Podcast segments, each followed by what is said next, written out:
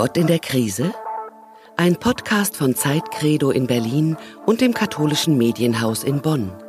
Mit Schwester Jordana Schmidt, Kinderdorfmutter im Schwalmtal und mit dem Hauptstadtjournalisten Andreas Oehler von Christ und Welt. Ja, hallo Nonne. Hallo Journalist, grüße dich. Wie ist es dir? Du, ähm, mir geht's gut. Äh, die Woche war jetzt nicht besonders spektakulär, aber es ist ein Satz von dir hängen geblieben bei mir. Letztes oh. Mal hast du gesagt, als wir mal kurz irgendwie Familie gestriffen haben, ähm, dass du gesagt hast, die Leute lernen jetzt ihre Familie überhaupt erst richtig kennen. Ne? Mhm. Und ich finde es schön, wenn wir mal über die Familie an sich reden. Ähm, ähm, du bist ja auch Familientherapeutin. Das kam auch mal in so einem Nebensatz raus. Mhm, ähm, genau was hat es denn sozusagen, machst du das beruflich mit Sprechstunden und, und, und ja, erzähl doch mal, was du da tust und. Also ehrlich gesagt mache ich da gar nichts. Ich habe die Ausbildung damals gemacht, weil ich hier in die Erziehungsleitung gegangen bin ähm, des Kinderdorfes und dazu war es sehr praktisch, eine systemische Ausbildung zu haben. Und ähm, die habe ich dann gemacht als System- und Familientherapeutin auch um, um Teams zu begleiten, um die Herkunftssysteme besser zu verstehen, besser zu coachen, ähm, um da irgendwie so einen, so einen anderen Zugang nochmal zu haben. Aber seit ich Kinderdorfmutter bin, mache ich da sehr wenig. Also da bin ich so ein bisschen hausfraulich geworden. Ja, aber fließt sowas nicht ein? Ich hatte mal eine Bekannte in Paris, deren Mutter war eine berühmte Familientherapeutin und Psychologin. Mhm. Und wenn das Kind in die Pubertät geriet und sie dann irgendwann mal aufmüpfig wurde, hatte die Mutter immer mit einem unglaublich anstrengend begütigenden Ton immer gesagt, ja, mein Kind, ich weiß jetzt, du bist in der Phase so und so und es wird sich bald legen und wenn du depressiv bist, dann ist es eben im Lehrbuch Seite 17 und darauf hat sie mal irgendwann mal ähm, ähm, vor Wut äh, in Paris äh, die Scheiben von Autos eingeschlagen und bei herrlichstem Sonnenwetter Regenschirme geklaut, nur um ihrer Mutter mal irgendwie eine Grenze zu zeigen und die mhm. Mutter hatte also immer für alles Verständnis und bist du denn nicht dann letzten Endes auch eine Familientherapeutin Mutter oder reagierst du Nein. wie eine Mutter? Dadurch, dass ich sehr reflektiert bin und eigentlich auch weiß, was so die Lehrbücher sagen und was gut wäre für ein Kind, bin ich oft so enttäuscht von mir, wenn ich nicht so handle.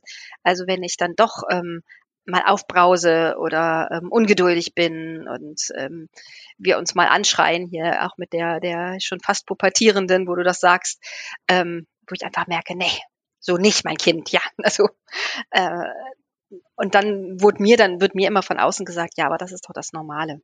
Und jetzt schraub mal runter, sei nicht so professionell, lass es zu, du bist ein Mensch, du lebst mit den Kindern zusammen. Wenn du immer nur Pädagogin wärst, wäre das auch schrecklich, mit dir zusammenzuleben.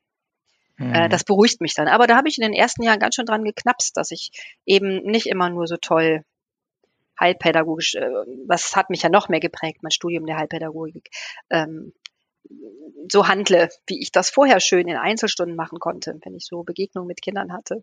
Da kam ich an Grenzen nach 24 Stunden und Schlafmangel und äh, und das denke ich wird den Eltern, die jetzt gerade in so einer Phase sind, die ähm, ja ständig mit den Kindern zusammen sind, die beschulen müssen, ähm, sie bespaßen müssen, sie den ganzen Tag um sich haben, eine ganz schöne Herausforderung.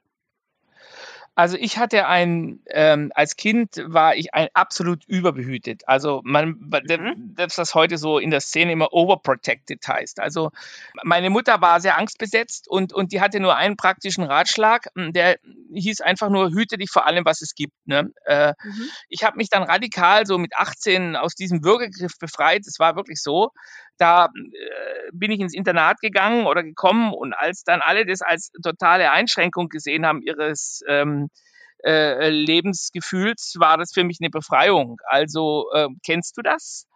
Oder dass Familie auch eng sein kann? Und oder hast du das immer als einen bereichernden äh, Rahmen gesehen? Hm, also meine Ursprungsfamilie, wo ich herkomme, wir ja. haben vier, vier Kinder. Ich durfte auch viel machen. Also ich kann mich auch an diese herrliche Kindheit erinnern. Ähm, komm wieder, wenn es dunkel wird. Ähm, wir haben draußen gespielt mit den ganzen Nachbarskindern, so wie es ja so ein bisschen auch verherrlicht wird jetzt heute. Ne? Also die mhm. äh, dreckig sein erlaubt und stundenlang einfach spielen, spielen, spielen.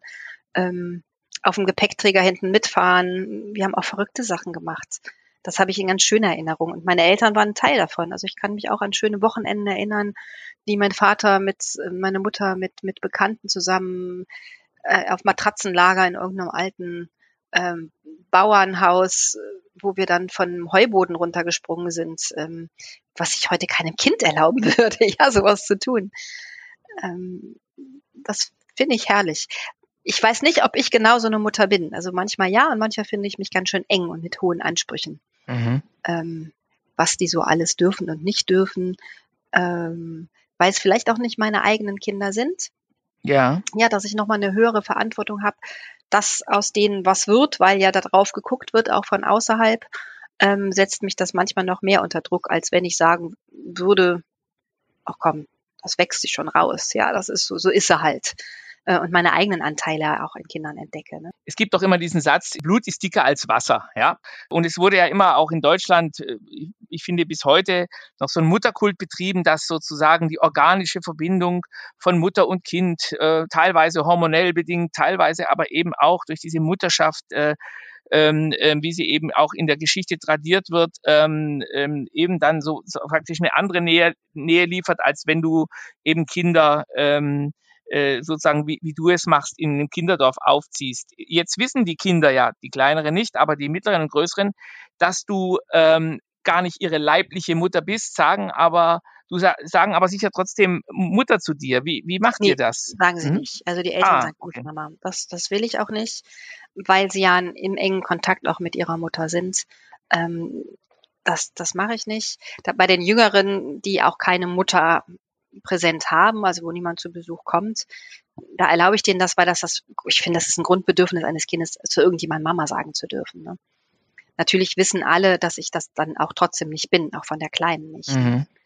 Ähm, ja, und ich glaube schon, das ist tatsächlich immer noch so, dass Blut dicker als Wasser ist. Also ich glaube schon, dass wir eine enge Beziehung haben. Ähm, und trotzdem ist Mutter, so richtige Mutter, was anderes, weil, das merke ich ja selber, eine Mutter ist auf Gedeih und Verderb, die ist für dich verantwortlich. Egal, ob sie jetzt für dich sorgt oder nicht. Ich merke das auch im Verhältnis zu meiner eigenen Mutter. Ähm, es ist schön, Eltern zu haben. Jetzt zu wissen, die sind für dich da. Selbst wenn sie schlechte Eltern sind, aber sie sind deine Eltern. Ich glaube, das Gefühl ist, ist immer noch bei allen Kindern, die wir hier haben.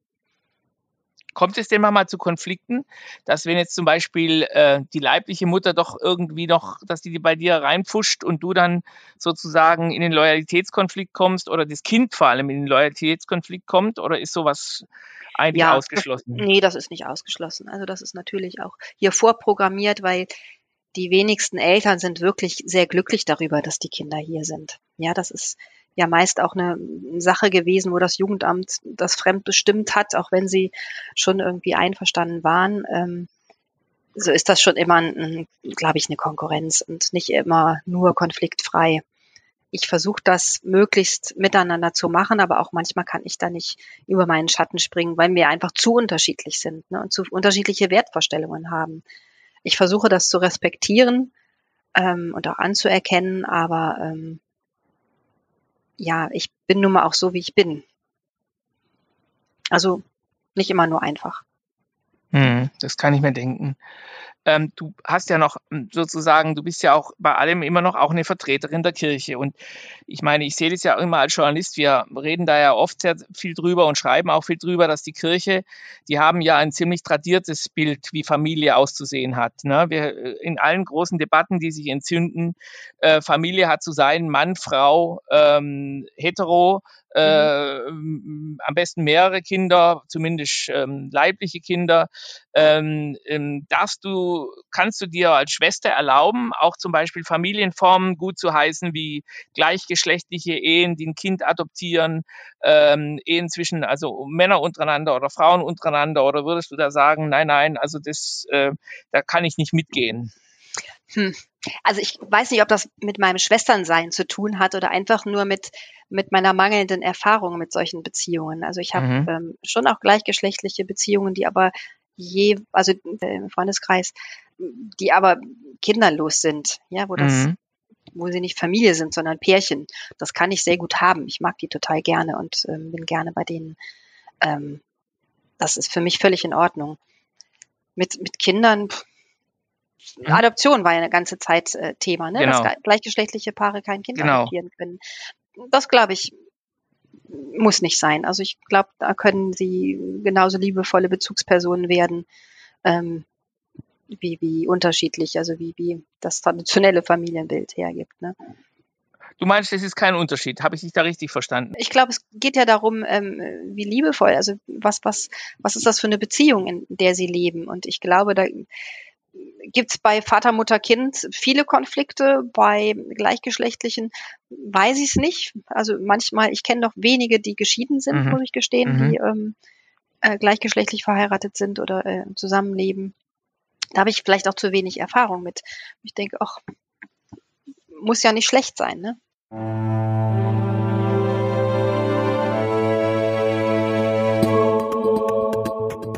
Innehalten ist kein Stillstand. Innehalten weitet den Blick. Auch wenn wir gerade alle Abstand wahren, Zuversicht braucht Zusammenhalt. Wenn Sie mehr wissen wollen, wie wir Zuversicht im Alltag stärken können, schreiben Sie an innehalten.zeit.de. Die Corona-Zeit stellt uns ja alle auf eine harte Probe. Also man hat schon gehört, dass noch nie die Scheidungsrate so groß in China war, wie nachdem die Quarantäne aufgelöst wurde. Mhm. Ne? Ähm, gehört, es ist ja interessant, der Frage, wächst man zusammen, schmiedet man sich eher zusammen, weil man denkt, außen ähm, ähm, ist es noch gefährlicher. Und da ist es natürlich auch so ein bisschen die Gefahr, dass man so eine Bunker- oder Festungsmentalität, Wagenburg-Mentalität entwickelt und Singles auf der Strecke bleiben, dass man irgendwie denkt, naja, ähm, ähm, die Familie wird so der, der kleine Kampfverband, ja, der sich nach außen sozusagen abschottet. Ähm, die Gefahr besteht. Ne? Kennst du das von dir, dass du jetzt auch gesagt hast, ähm, alle Luken dicht, jetzt ist draußen die Hölle los und wir müssen uns nur überstehen, überdauern oder ist du, bist du da anders? Mm, Also ich merke schon auch sowas, ähm, was du gesagt hast, also das, wir sind für uns und ich genieße das auch, dass wir gerade hier für uns sind ähm, und pflege gar nicht so viele Kontakte. Mir fehlt da nicht so viel, hat man ja die letzten Male auch schon mal drüber gesprochen. Mhm. Ähm, aber ich kann mir gut vorstellen bezüglich Scheidungsrate, also man kann sich auch auf den Keks gehen, wenn man ähm, nur mit ganz wenigen ist und immer zusammen und vielleicht auch noch auf beengten Verhältnissen. Und man kriegt ja plötzlich ganz andere Dinge voneinander nochmal mit, als wenn man den ganzen Tag arbeiten geht und nur mal ein Wochenende miteinander verbringt. Also ähm, und da vielleicht auch noch mit Sport und so abgelenkt ist. Das Mhm. ist schon menschlich eine richtig hohe Herausforderung. Also für jeden. Ähm, Für also- Christen weniger? Die müssten doch eigentlich so, meinst du, da ist ein Unterschied? ja, Hm. Ich erwarte das. Wozu glaubt man denn, wenn nicht sowas dabei rauskommt? Na, schön wäre es, aber ich weiß nicht, ähm, wie Christen, also ich glaube, es kommt, es gibt solche und solche Christen. Es gibt bestimmt auch welche, bei denen, bei denen das gut läuft und die sich da an, am Riemen reißen. Aber es gibt auch die ganz normalen Durchschnittschristen, die, glaube ich, es gibt einige Nachrichten, die mich journalistisch auch immer wieder interessieren und die ich dann zusammendenke, obwohl sie nicht zusammenpassen. Also ich habe immer in den, wenn ich mich mit Kinofilmen beschäftige aus den 80er Jahren oder so in Amerika oder 90er dann auch, vor allem die Ära Ronald Reagan oder Bush, da waren immer so Filme gesehen, dass Familien von außen bedroht werden und der, der gut situierte Ehemann, der eigentlich gar nichts Böses im ähm, Schilde führt, wird plötzlich zu einem Verteidiger ähm, äh, einer Festung, die von Gangstern angegriffen wird und schie- erschießt dann alle Eindringlinge. Jetzt in der Corona-Krise werden in Amerika so viele Waffen verkauft wie noch nie, weil die Leute Angst haben, dass jetzt, wenn die Misere noch größer wird, dass Plünderungen stattfinden und die sichern ihre Häuser ab, als wäre jetzt also bald sozusagen ein Bürgerkrieg zu erwarten. Ne? Das ist die eine Seite, die die Negativseite einer Familie sein kann, der Kampfverband, von dem ich gerade gesprochen habe. Mhm. Die andere ist, dass ich sehr oft Kleinfamilien als Konkurrenzfirmen zu anderen Kleinfamilien sehe. Also es gibt hier in Prenzlauer Berg ja die berühmten Mütter, die ja schon Lachnummern in jedem zweiten Kabarett sind. Also die ihre Kinder eben nicht Kevin, Mandy oder, oder, oder irgendwie Mikey nennen, sondern die heißen Karl Friedrich, ähm, Charlotte. Und die kriegen faktisch das Cembalo schon mit in die Wiege gelegt. Und äh, neulich sah ich mal so ein überbildetes Kind, äh, das zu seinem Vater in der Straßenbahn gesagt hat, Papa, was ist der Unterschied zwischen dem Olymp und dem Himmel? Und dann sagte der Vater, na mein Sohn, äh, und er sagte, äh, der Sohn, ja, im Himmel wohnt Gott und im Olymp wohnen die Götter. Ne? Und da strahlte also dieser Vater und wusste, ähm, das Kind hat schon die Heldensagen drauf und alles Boah, Mögliche. Wie alt war der? Also, bitte? Wie alt war der? Der war vielleicht, ich sage mal, acht, sieben. Also so. Wow. Also auf jeden Fall hat er schon bestimmt mit vier lesen gelernt oder so. Und diese Ambitioniertheit, also ähm, ähm, ähm, die Kinder zu Höchstmaß an Bildung, an Leistung zu treiben, hysterisch zu reagieren, wenn die Lehrerinnen mal sagen, das Kind ist nicht sonderbegabt, sondern grenzdebil, die Grenzen sind ja leider oft fließend.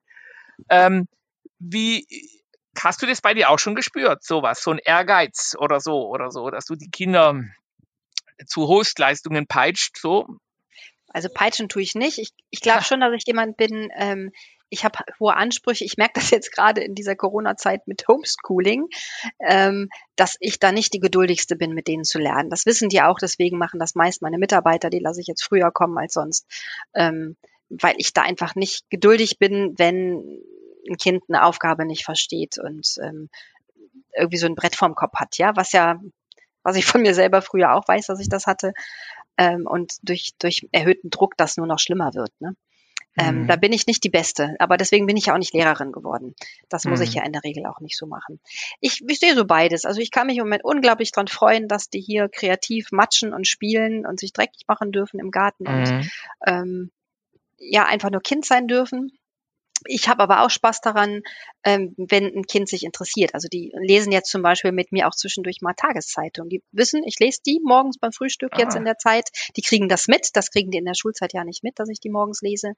Ähm, und jetzt kriegen die das mit und fragen öfters mal, oh, kann ich die Seite mal haben? Und dann lesen sie mal was vor. Und das, da bin ich stolz drauf, ja, dass ich denen da sowas mitgebe durch mein eigenes Vorbild. Aber nicht, weil die das müssen. Hm. Ich habe gerade ein bisschen grimmig reagiert, aber ich sag dir, warum ich so mit so einem Groll darüber spreche, weil ich manchmal denke, die gleichen Leute, die hier in Berlin immer für die Abschaffung von Klassen, Gesellschaften und sozialen Unterschiede sind, die machen gerade nichts anderes, als neue Klassengegensätze aufzubauen, indem sie ihre Kinder in die Güteklassen ähm, einteilen und sie sozusagen auf jeden Fall so fit machen, dass sie, dass, dass sozusagen auch im Unterricht ganz viel gefordert wird, dass ganz klar ist, dass Kinder, die mit einem schwächeren sozialen Hintergrund da dann nicht mehr mitkommen. Ne? Also das finde ich unsozial. Ne? Und, und, Ja. und gleichzeitig werden die Kinder zu sozialen Wesen erzogen, aber in einem Milieu, das eigentlich ihnen auch zeigt, dass sie was Besseres sind, dass sie besser gekleidet sind, vielleicht besser ausgestattet, mit einem Bildungsvorsprung. Man verwendet mehr Mühe auf ihre Bildung. Das ist ja ein Privileg. Ne? Mhm. Und im Prinzip ähm, äh, gründen wir damit eine neue privilegierte Gesellschaft, die wir letzten Endes ähm, ähm, dann wieder voneinander entfremden. Ne? Und Das ist so. deswegen bin ich Das- da so ja. böse.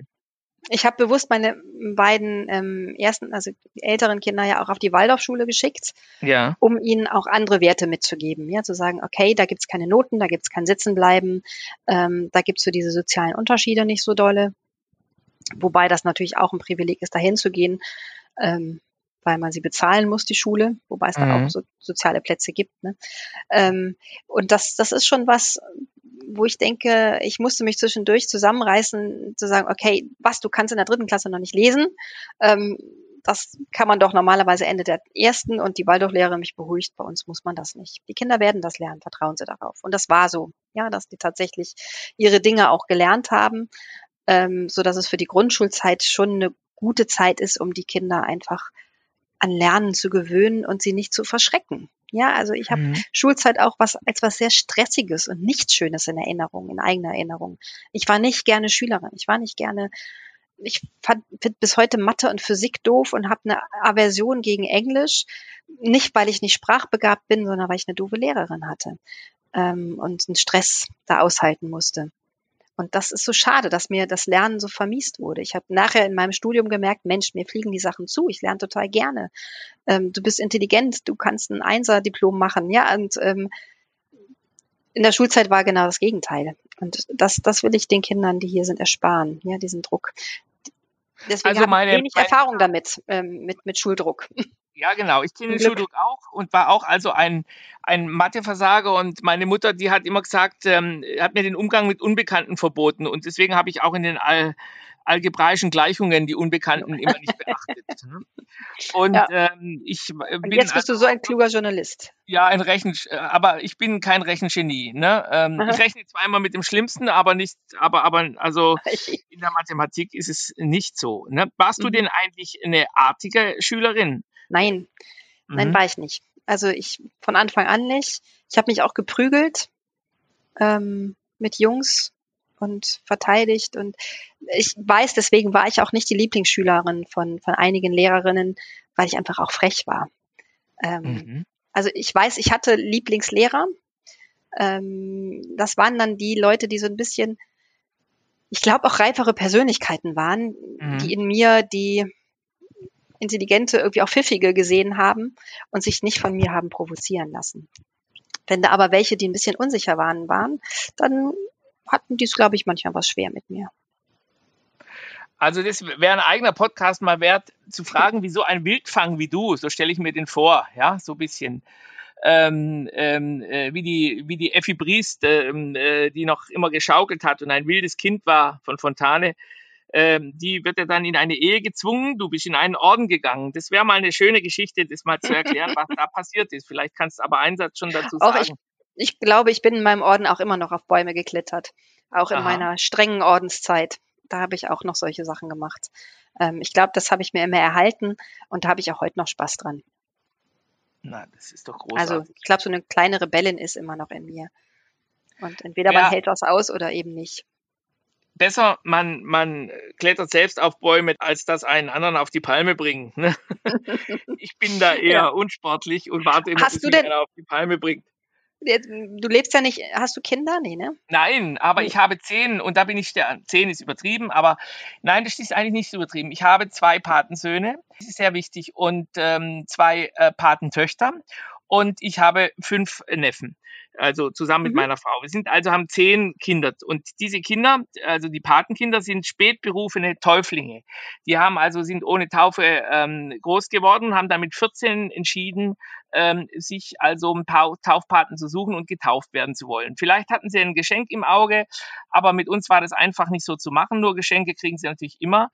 Und ich glaubte, die suchten auch was anderes. Ich habe hab denen dann auch wirklich einen Taufbrief geschrieben und einmal habe ich sogar eine kleine Predigt gehalten. Und für mich war das schon wichtig, dass die Kinder von mir irgendwie, wo ich ja selbst kein groß viel Geld habe, ähm, nicht nur meine Bibliothek irgendwann mal erben, sondern Werte vermittelt werden. Und mhm. ich merke immer wieder, dass sie in Krisenzeiten bei uns vorbeikommen. Die sind jetzt mittlerweile schon 30 oder ähm, manchmal oder 28, eines bisschen jünger und die sagen dann, ich habe Gesprächsbedarf. Und dann mhm. kommen die und wohnen bei uns und ähm, da ähm, merke ich, dass wir sehr viel tun können, vermitteln können, auch mit den Eltern und dass sie uns Sachen erzählen, die die Eltern nie erzählen würden.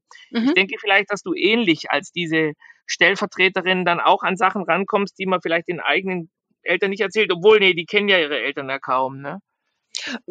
Teilweise. Auch ich glaube, da bin ich, glaube ich, schon in der Funktion von der Mutter. Also, dass man mir manchmal mhm. Sachen dann doch nicht erzählt, weil man mich schützen möchte, dann eher meinen jüngeren Mitarbeitern, die dann hier sind, ähm, das wissen wir auch und das ist auch okay so. Ne?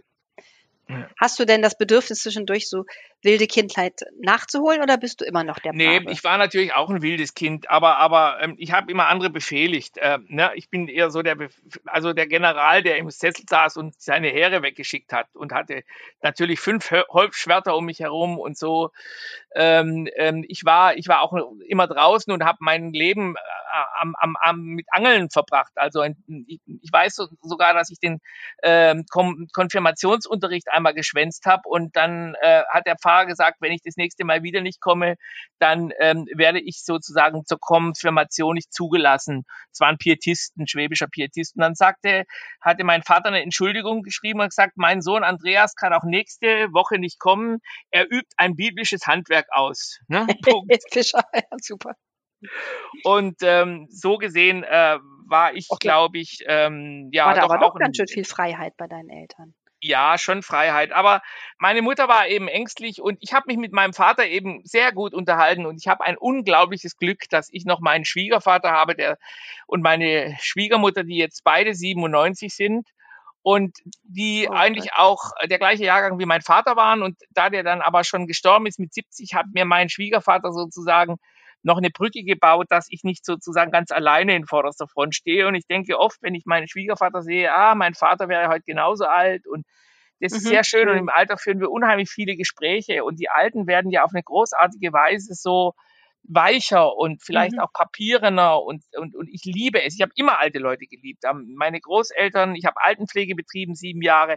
Alte Menschen waren für mich immer ähm, ein, ein Reichtum. Also mhm. ich habe nicht einmal in meinem Leben mich versündigt und einen alten Menschen nicht eingeladen, wenn er irgendwo dabei sein wollte. Also das ist, glaube ich, für mich sehr, sehr wichtig, dass in der Familie die Alten immer mitbedacht werden. Und ich ärgere mich, dass immer das Augenmerk zu sehr auf die kleinen Kinder ist, was die wollen, aber auf die Alten fragt keiner, nach mhm. fragt oft keiner. Mhm. Und ähm, dieses Märchen, das hat mich immer begleitet vom, von, ähm, äh, von den Gebrüder Grimm, wo eben ein Mann äh, seinen Großvater, weil er keine Zähne mehr hat, in die Ecke steckt so, und, ja. und ihm eine ja, Holzschüssel äh, weinen, ja. Ja, und der Enkel sagt dann, was machst du denn? Du schnitzt ja auch was. Und dann sagt der Enkel zum Vater, ja. ich mache das Essbesteck oder das Essgeschirr für euch. Mhm. Und, und da denke ich eben auch, äh, das hat mich geprägt und da glaube ich auch, dass Familie im Alter nochmal wichtig wird, dass man den Leuten jetzt zeigt, gerade in dieser Corona-Zeit, dass sie nicht allein mhm. sind. Und mich, mhm. ich bedauere sehr, dass wir also da jetzt nicht hinfahren können und ich bin kurz davor, dieses, diesen Band zu durchbrechen, weil wenn er dann 97 wird und allein feiern muss, das, da steht es dann nicht mehr im Verhältnis. Ja, also, man muss ja mit Vorsichtsmaßnahmen geht das. Also ja. ich fahre zu meinen Eltern, ähm, äh, versuche dann immer im Garten zu bleiben, ne? also das bei schönem Wetter. Weil ich einfach mhm. auch weiß, ihnen tut das gut und ich, mir tut's auch gut, einfach sie zu sehen und ein bisschen mit denen Leben zu teilen und da zu sein. Sehr schön. Also da glaube ich, sind wir einer Meinung wie sich Bist das du jetzt, klüger bezüglich Familie? Weil wir leben das ja beide nicht so wirklich. Also ich habe das ja, ja, auch nur familienähnlich. Ne? Also ähm, ich kann ja, ja, auch immer nur von dem sagen, was ich erlebe und beobachte und selber spüre. Aber ähm, so eine klassische Familie haben wir beide nicht. Ne? Nee, haben wir nicht. Nee. Ich meine, gut, ich bin jetzt äh, natürlich über 30 Jahre mit meiner Frau verbandelt, ist ja auch eine Familie, ne? Mhm. aber ich habe halt keine Kinder. Ja, ne? Mhm. Und Vielleicht ist es im katholischen Sinne nicht vollständig, aber ich fühle mich vollständig. Schön. Dann Gut, habe eine dann gute Familienwoche. Hab eine gute Woche. Ja. ja. Bis bald. Ja. Bis bald. Tschüss. Ja. Tschüss. Das war ein Podcast von Zeit Credo in Berlin und dem katholischen Medienhaus in Bonn.